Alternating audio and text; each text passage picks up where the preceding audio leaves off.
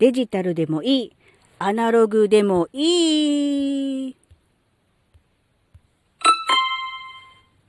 あずききなこがなんか喋るってよ。この番組は子供の頃から周りとの違いに違和感を持っていたあずきなが自分の生きづらさを解消するために日々考えていることをシェアする番組です。こんにちは、あずきなです。えーと、今回はえー、っと、相反する2つのことを同時に経験できることの幸せについて語る第3回です。今日のテーマはデジタルとアナログです。デジタルとアナログね。うん、デジタルはね、まあ、前回にも話したんだけど、まあ、パソコンとかね、スマホとかですよね。まあ、今、こうやって、えー、収録してるのもね、えー、タブレットとスマホをね、2台使って、えー、スタンド FM、ラジオトークで喋っているわけですが、ね、あずきのね、あの、ちょうど1年ぐらい前かな、パソコンをね、えー、長男からね、無理やりゲットしましてですね、えー、パソコンを手に入れてからですね、パソコンを使って、えー、執筆活動などもするようになってですね、うん、デジタルなものにはね、えなんだろうな、もう日常使いになっております。そんな中、ね、デジタルにどっぷり使っているわけではなく、えー、アナログなこともやってますね。まあ、これも前回、えー、お話ししたバイオリンですね。バイオリンはですね、あの、なんだろう、うん、エレキとかではないので、えー、本当にね、あの、昔ながらのバイオリンなので、まあ言うなればアナログですよね。えー、ね、あの、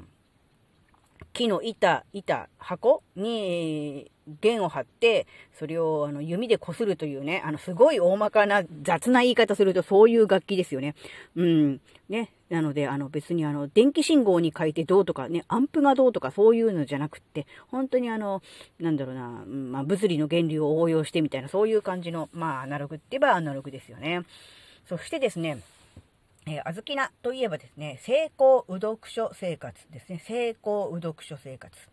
成功う読だけでなく、まあ、ものも書くので成功う読書と言ってますね。うん、晴れた時は畑を耕し、雨が降ったら本を読み、そして書くというね。まあ、まあ、まあ、これにプラスして、まあ、バイオリンも奏でるので、まあ、いろいろってやっていくと、あの、いろいろついちゃって、あの、なんだろう。めんどくさいことになるので、成功う読書でで止めてますけれども、結局ね、うん、まあ、厳密に天気で行動を変えているわけではないのですが、まあ、そんな感じの気持ちで、雨が降ってもいいし、晴れてもいいし、曇りでもいいし、うん、雪が降ってもまあ、まあ、しょうがないな、みたいな、そういう感じのね、あの、なんだろうな、え、変えることのできない天気に、え、一喜一憂するのではなく、うそのね、えー、なんだろう、自分よりももっと大きなもの、自然をですね、受け入れて、うん、なんだろうな、うん、雨が降ったんだったら、じゃあ、今日はじゃあ、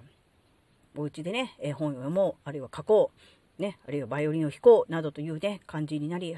晴れればですね、じゃあ、ちょっと畑に行って、えー、畑で耕したりしてくるか、みたいなね、そういう感じのね、えー、生活ですね。なので、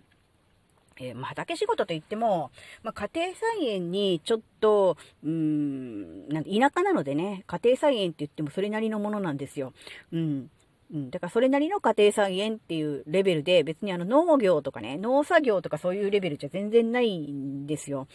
ですけど、うん、やっぱりね、うん、畑に行って、えー、土に触ったり、えー、大地をね、えー、に触れるとですね、やっぱりね、あの、土の柔らかさとか土の温かさ、あるいは冷たい感じとか、うん、をね、感じたり、あるいはこう、植物がね、え育っていったりとか、あと、あとはね、虫とかもいますよね。まあ、苦手な人もいると思うんですが、そういうのをね、え見たり触れたりね、感じることができるとね、うーん、自分で、あるいは人間が、うん、コントロールできることとできないこと、あるいは人間だけが生きているのではなく、動物、まあ虫とかも含めて動物ですよね。と、あと、まあ、植物の、まあ、共存だなっていうのも感じるし、で、あつぎなの、なんだろう、地域は結局鹿とか、あとなんだろう、タヌキとか、野生動物があ、時々熊も出てるようです。あずきなは、あの、遭遇したことないんですけど、熊が出たので注意してくださいっていう防災無線が流れたりとかするので、熊もいるようですが、えー、基本的には鹿とかタヌキとか、あと、キツネもいるのかな。なんかそういう野生動物がいて、あの、畑をね、あの、荒らしていくんですよ。で、実際にあずきなの畑も、えー、やられたとかもあるし、近所の人でもやられたとかいうのもあるんですけど、それをね、まあ、まあ、確かに、うん、苦々しく思うというのは、もちろんあるとは思うんです。あの、せっかく作ったのに全部食べられてダメになっちゃったとかいうのはあるので、それはもちろんあって叱るべきだと思うんですけど、でもそういうのも含めて大きなね、自然の中で生きているんだなって、うん、なんだろうな、思うので、うん、昔は、うん、例えばね、葉物野菜、白菜とかに、うーん、例えば虫が入ってて、虫がくわ、に、こう、なんていうの、穴開いて食べられてるとするでしょ？で、その残りを自分たちが食べるのに対して、うん、すごい抵抗があったんですね。それはあの虫が気持ち悪いからとかじゃなくて、自分たちのために作った食べ物を虫に食べられて、その虫の残り物を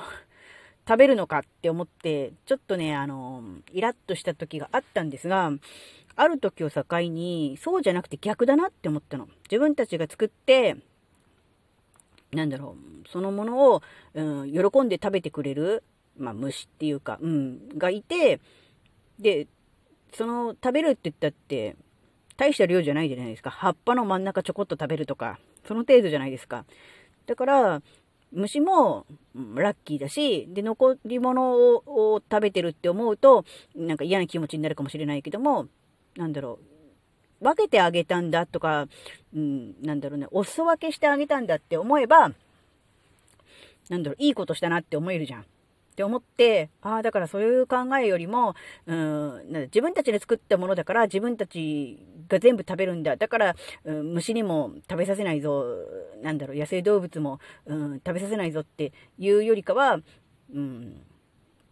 そういうのに、なんていうの、食べられることを前提に余計に作っておいて、で、食べなかったやつは自分たちが食べればいいんじゃんっていう風にね、なんかそういう風に、思えるようになってから、なんか、うーん、なんだろう、白菜めくって、ペロンと虫出てきても、うわって思わなくなって、ああ、あ、いたんだ、みたいな感じで、なんだろう、うーん、なんだろうな、その、虫とか、野生動物に対する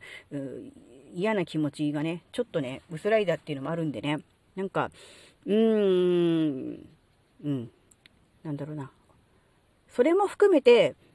うん、自分も含めて大きな、この、なんていうの、大きなものの中、地球とか自然とかね、もっと言うと宇宙とかも含めてだけど、そういう大きなものの中の一部だなっていうのをね、感じることができるので、うん、なんだろうな、今もし、アナログに触れる機会がない人がもしいて、もう全部自分の身の回りをデジタルだけで固めてるっていう人がいたとしたら、やっぱりね、やっぱり、バランス的にあんまり、なんだろう、良くないのかなっていうか、あるんで、できればね、まあ、畑じゃなくてもいいけど、例えば、うーん、観葉植物でもいいんで、自宅で育ててみるとか、なんかそういう、なんだろうな、自分のコントロールの及ばないものとか、自分となんかこう違うものうん、に、えー、日常を触れてみる機会っていうのがね、あるのもね、うん、ちょっといいのかななんてことをね、考えてみたりもしたっていうお話でした。はい、ここまでお聴きくださりありがとうございました。それではまた次回お会いしましょう。バイバーイ。